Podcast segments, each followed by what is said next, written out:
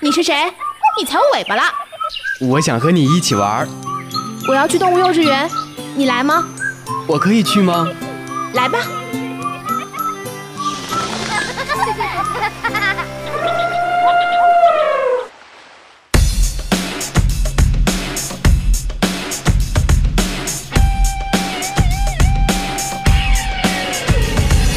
原始电音，疯狂脑洞，纯真八卦。Hello，听众朋友们，大家好，欢迎收听本期的动物幼稚园，我是主播庆文，我是特邀主播，哈哈。今天呢，我们邀请到了五船院的狗蛋儿，各位听众朋友，大家好，我是来自武川的狗蛋儿。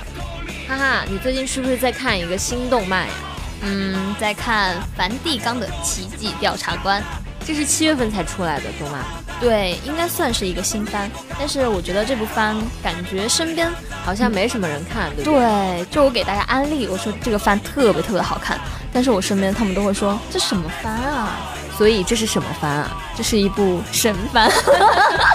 它怎么神啊？神在哪里？其实这部番呢，就是跟宗教有关的，因为其实我们平常看到很多动漫中是很少会有什么，嗯，跟宗教有关、嗯是那种比较敏感圣经对。然后这里面就会讲到了有上帝、有恶魔、有爱，然后甚至还会有侦探。怎么这么杂呀？感觉什么都有哎。对，其实梵蒂冈大家都很耳熟嘛。怎么可能会不耳熟？因为梵蒂冈它就是个国家啊。对呀、它是一个国家，但是它在动漫里面其实是一个统治宗教类型的，然后奇迹官是一个虚构的一个职位，因为大家都知道，就是世界上有什么七大奇迹、八大奇迹、十大奇迹的，然后这些人呢就会去探寻这些奇迹到底是不是真的，然后并且给大家去解答，但是在解答的过程中就会发现很多奇迹其实只是人为的。哦，所以而且像你说的那种什么金字塔之类的这种奇迹 嘛，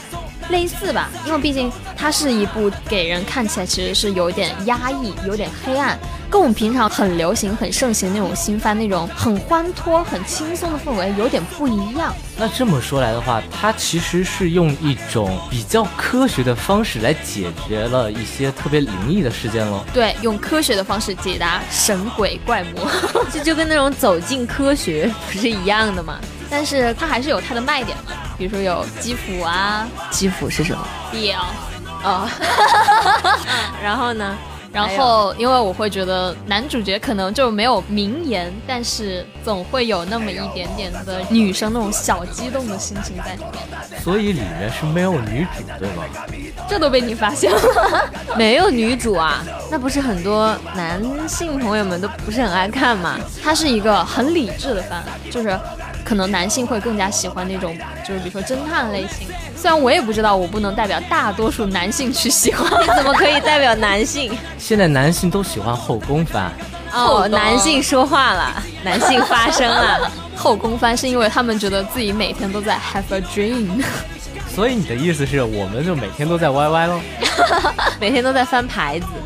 其实这个番让我也想到了日本番，就是包括从小我看动漫的时候，我爸都会跟我说：“你看那么多动漫有什么意义吗？它又不是现实生活中的。”嗯，但是其实我觉得在日本动漫中，我们学到了很多，就是关于朋友之间的羁绊，然后还有关于爱。这部动漫其实 也有一点点这种老套的点，就是在于爱能够战胜一切，然后并且就是魔鬼是不会被不会被战胜的。对，比如说魔鬼在动漫里面，魔鬼一般都是那种考验人类的，你知道吗？考验人性，人多多少少会有一点点就是那种自私啊欲，对还会有自私。但是魔鬼就是用来去考验你，包括它里面提到的一千个愿望，一千个愿望是什么？里面是一个小故事，魔鬼的爸爸，然后给那个儿子说，说我即将离开人世，因为我是来考察人类的，嗯就是这个物种到底还能不能存活下去。然后我会赐予你一千个愿望，这个愿望可以是有好有坏。他有一天，他妈妈就一直就怀疑他使用了愿望获得了一切奖项，他其实没有，他其实全部是凭自己的努力。后来他那一天真的是特别特别难过，就说希望你永远离开我身边。结果他妈妈当场死亡。天哪，我要哭了，你知道吗？这还有心这好扎心啊！ 哎，我觉得他肯定会很后悔他说了这句话吧。对，其实他就后来就想把一千个愿望给封印掉，哦但嗯是他最后结局却是很美满的，因为他很想去爱一个人，也很想去被一个人爱，嗯所以他因为他这个愿望去产生了一个女人，嗯，这个女人她不知道她怎么从哪儿来，但是很圣洁，感觉就是上帝听到她的声音，赐予了一个女人来爱她，她也爱着她。今宵月は赤く染むに植えた獣群がりうまい匂いしたなめずにひらみ合う That's all I like 其实我觉得这种类型的动漫还有很多很多。哎，我记得狗蛋你以前跟我说过，就是还有个动漫叫《亚人》，是吗？对，亚人其实它的受众面并不是太广，嗯，因为亚人它作为一个热血番来说的话，它其实它的画风并不是能被大众所接受的，它其实更多的凸显出了一种剧情以及设定。因为亚人的话，它是根据漫画来改编的哦，其实漫画来改编。我觉得好多动漫都是根据漫画改编的。各种设定的话都很详细，就不会说突然一种现象的产生，而且哦你确实没办法解释这种现象。会有那种根据有理有据的感觉。对，而且亚人他其实跟前几年一部很火的番相似，《什么番？东京食尸鬼》。哦，那部片子我看了，当时我觉得这部片子就是《进击的巨人》之后又一部重口味之片。对啊，所以亚人也是类似于这种重口味的嘛。亚人他跟东京食尸鬼相比的话，东京食尸鬼其实评价的话有褒有贬，嗯，最主要的还是因为它的剧情，它的一个进展并不是很符合逻辑，而亚人他就恰恰打破了这一点，他可能跟他唯一的区别就在于，我能用一集讲完的事情，我绝对不拖到两集。这个时候它比较干脆，然后比较不拖沓它的剧情。但其实我觉得亚人跟我看到的一些热血番相比的话，它有很大的不同之点，就是大家很清楚，比如说像热血番就是《海贼王》啊、《火影》之类的，画面很丰富，打斗场面给人很震撼，并且就是一招能毁灭天地的感觉。嗯，就像有超能力一样。对，但是毕竟亚人是一个物种，是人类衍生出来的一个进化型的物种，所以它仅仅是一个不败神兵，但是它也包含了人身上的很多很多的特质在里面。它除了不会死，是吧？除了对会能一直复活，但其实我觉得它里面有一点，因为我也看过亚人嘛，然后有一点让我特别特别戳心的，就是那个亚人不能死，所以说他会去折磨亚人，因为亚人也有痛觉，然后去在不停的杀他的同时，能够去获取数据，研究出来产品。然后到最后的时候，他们边杀的时候还会说一句：“请你去死吧，为了我们人类。